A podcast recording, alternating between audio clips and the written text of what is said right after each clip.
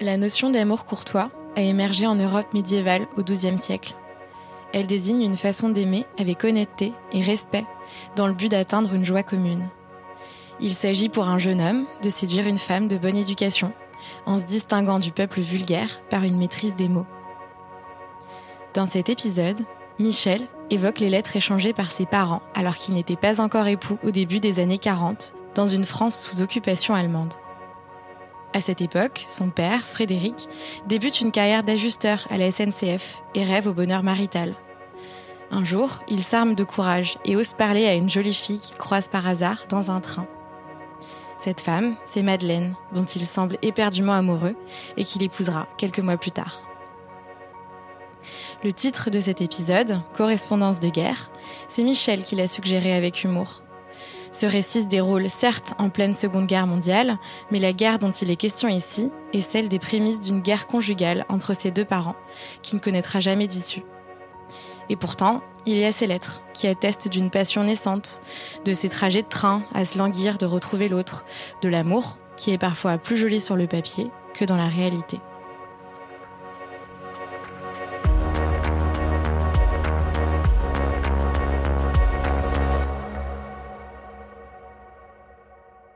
Il s'agit de 18 lettres que mes parents se sont échangées entre le 11 novembre 41 et fin juillet 42, sachant qu'ils se sont mariés le 8 août 42.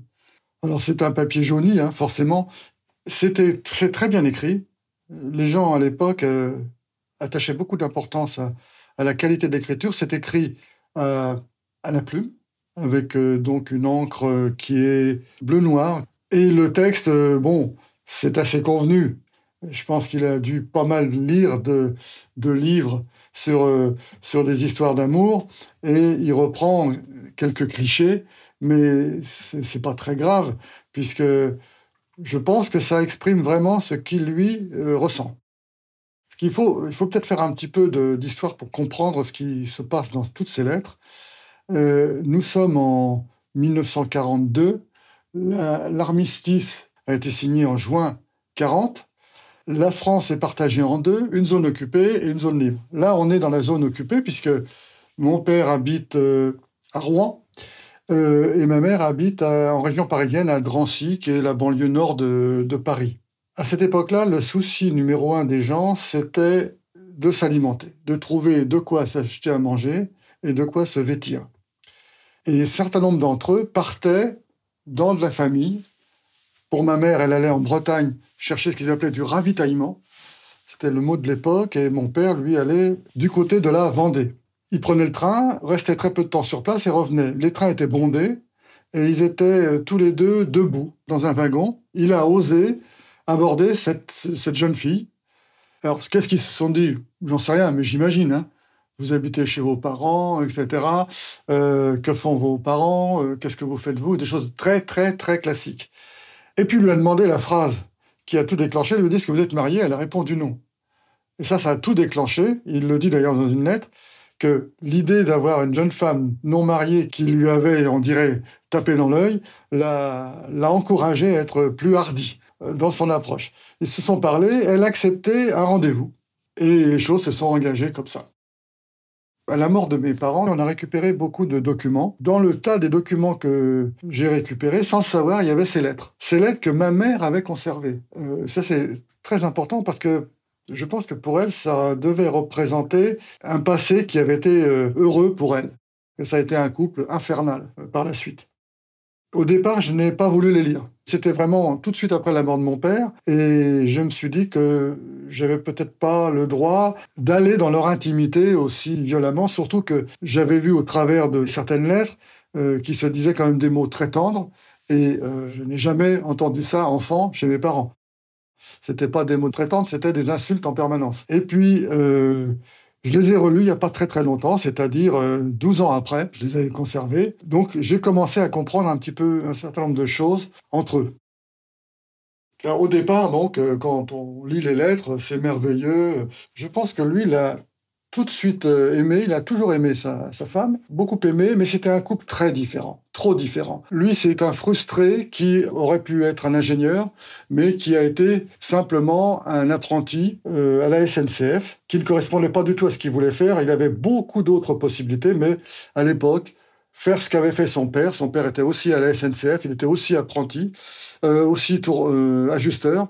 C'était le maximum que ce qu'on pouvait souhaiter pour ses enfants dans le milieu ouvrier. Elle, elle était plus terre à terre. Elle s'occupait beaucoup de ses enfants. Elle leur donnait tout ce qu'il fallait pour manger, pour se vêtir, mais elle savait pas du tout aimer ses enfants. Euh, ou du moins pas exprimé du tout. On s'embrassait pas ni rien. Et surtout, elle a effacé le père de la vie de la famille. Le père, c'était simplement quelqu'un qui revenait du travail, avec qui les choses allaient mal se passer le soir. Et lui, étant pas du tout un fin diplomate, dès qu'elle attaquait, ben, il attaquait aussi. Donc c'était des insultes extrêmement violentes pour nous. D'ailleurs, on n'appelait jamais euh, mon père papa, on l'appelait ton père. Est-ce que ton père est parti c'était quelqu'un qui n'était pas du tout dans, dans la classe familiale. Elle l'a toujours exclu de la classe familiale. Euh, mais bon, comme c'est lui qui ramenait euh, l'argent pour faire vivre la famille, il était obligé de vivre avec. À l'époque, on partait pas comme ça euh, facilement de, la maison.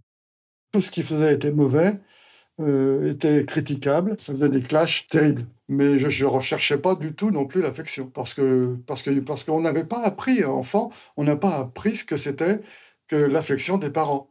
Ma mère ne venait jamais nous embrasser le soir pour se coucher. Euh, on ne l'embrassait jamais. On s'embrassait pas dans cette famille. On se disait pas qu'on s'aime. Ça se réduisait simplement à des rapports alimentaires et vestimentaires.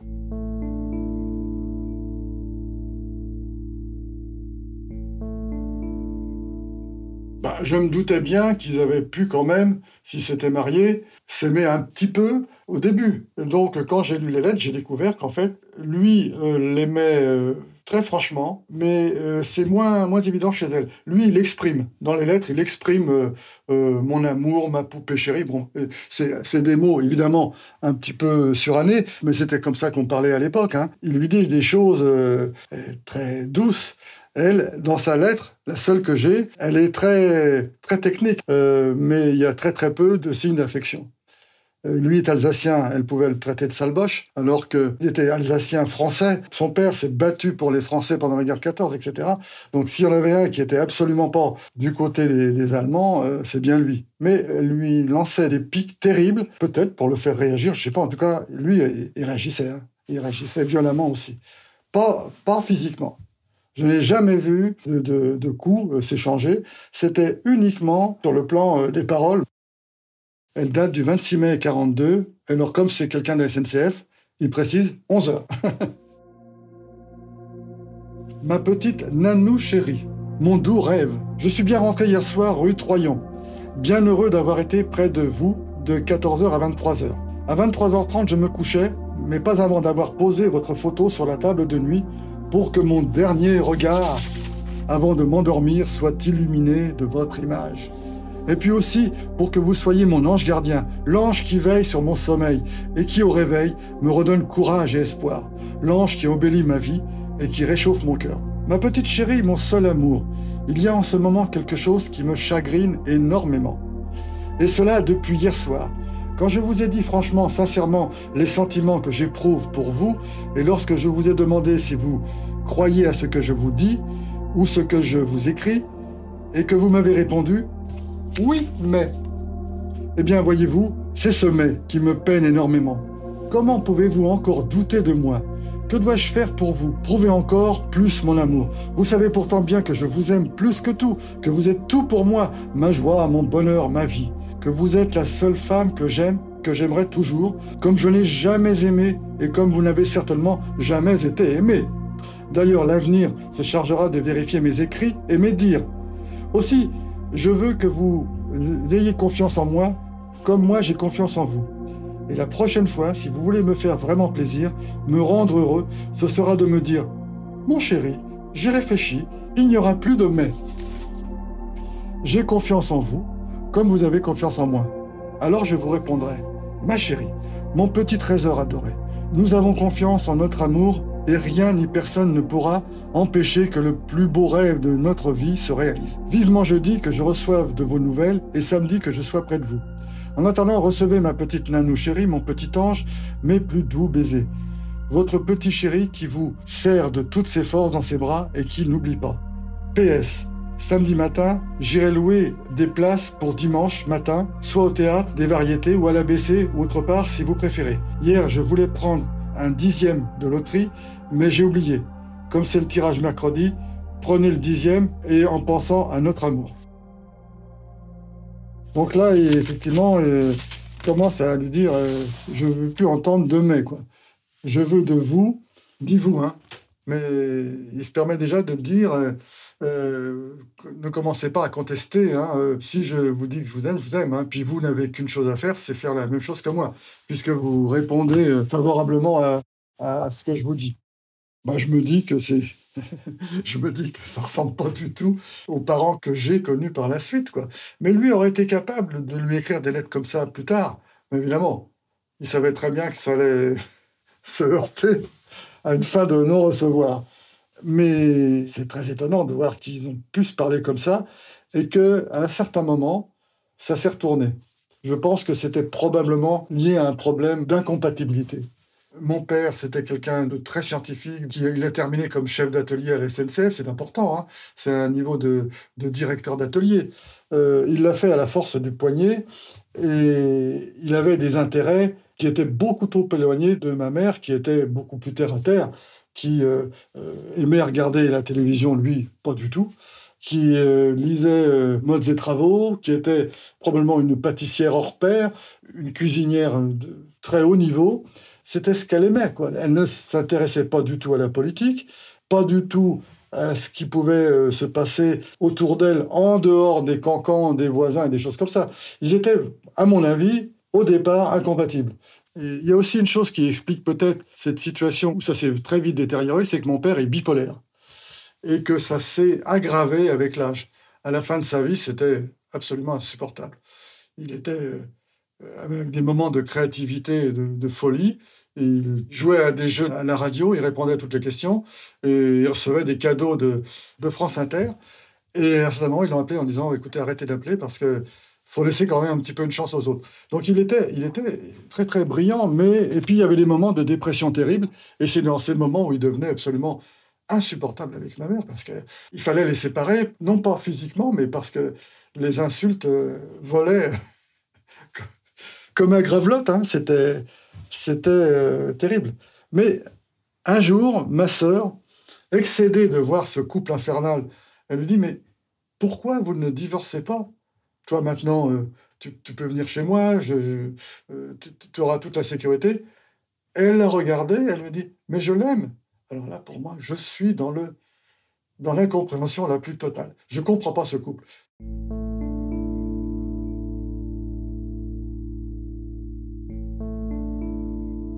Pourquoi j'ai mis 12 ans à les lire euh, J'étais quand même un peu en colère après, pour moi, mais pour, mes, pour mon frère et pour mes sœurs. Et le temps fait qu'après, on y réfléchit. On comprend que c'était très difficile pour eux de vivre ensemble. Lui, euh, cherchant très souvent à, lui faire plaisir, et elle, dès qu'il cherchait à lui faire plaisir, elle mettait un, stop aux choses. C'est vrai que quand on, est, quand on a vécu ça pendant une vingtaine d'années, euh, on peut pendant longtemps dire qu'ils n'ont quand même pas été euh, des très très bons parents. Mais il y a une chose qui est importante, c'est que j'ai pu prononcer pour la première fois le mot papa. Euh, j'ai pu dire papa à plus de 50 ans. Parce que je ne savais pas le dire avant. Enfant, jamais j'aurais prononcé ce, ce mot parce que c'était interdit, un mot interdit par ma mère, totalement interdit. D'ailleurs, enfant, même chez des familles beaucoup moins euh, riche que nous, je trouvais que toutes les autres familles étaient préférables à la mienne. Je serais allé dans n'importe quelle autre famille parce que c'était quand même très douloureux pour les, pour, pour les enfants, très douloureux. Donc voilà, ça a mis un certain temps. Après, euh, dans l'espace de la mort de ma mère en 2005 et la mort de mon père en 2011, je me suis beaucoup occupé de mon père. On a parlé de pas mal de choses. Je pense qu'il avait une grande confiance en moi, puisqu'à un certain moment, à cause de son bipolarité, il allait faire de temps en temps des petits séjours à l'hôpital. Et, quand il était euh, à l'hôpital euh, et que les médecins disaient quel est l'enfant à qui on se dressait pour euh, prendre des décisions, il nommait moi. Bon. Et voilà, et quand il est allé pour la dernière fois à l'hôpital atteint d'un cancer qui se généralisait, il m'a confié la responsabilité de son courrier, d'organiser un certain nombre de choses. Progressivement, j'ai avancé vers moins de, de réticence vis-à-vis de mon père, parce que ma mère nous avait dressé à haïr le père, et, j'ai appris à le connaître. Et c'est là que j'ai voulu, encore longtemps après, faire le pas et dire il faut que je lise ces lettres parce qu'il y a quelque chose que je ne comprends pas euh, dans ce couple.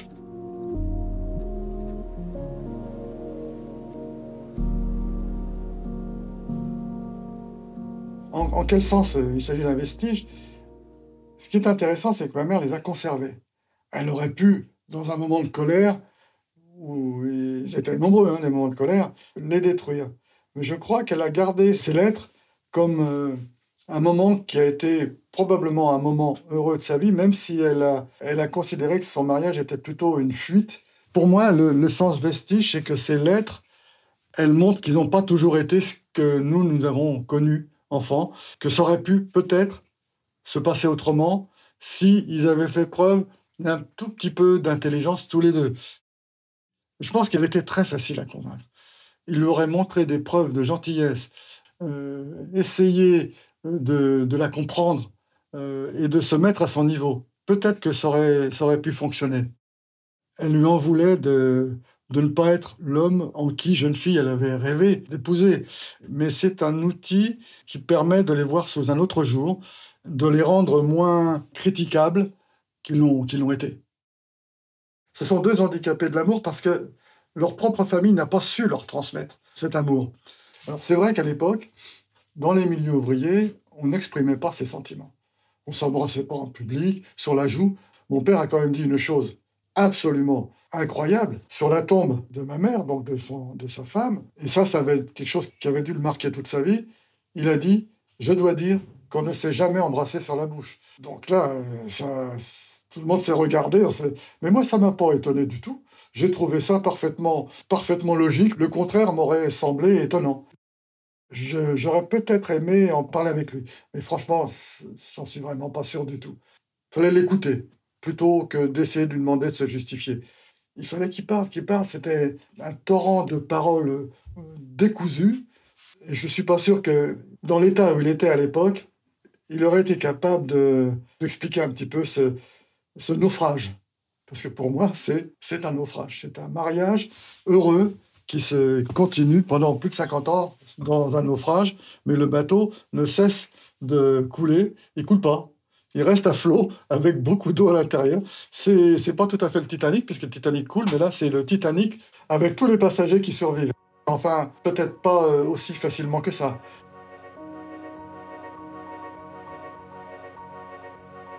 Je suis Colline Ohaillon et vous venez d'écouter Vestige. Le mixage son a été réalisé par Tiernan Pirouet et le thème musical composé par Adrien Cutillas.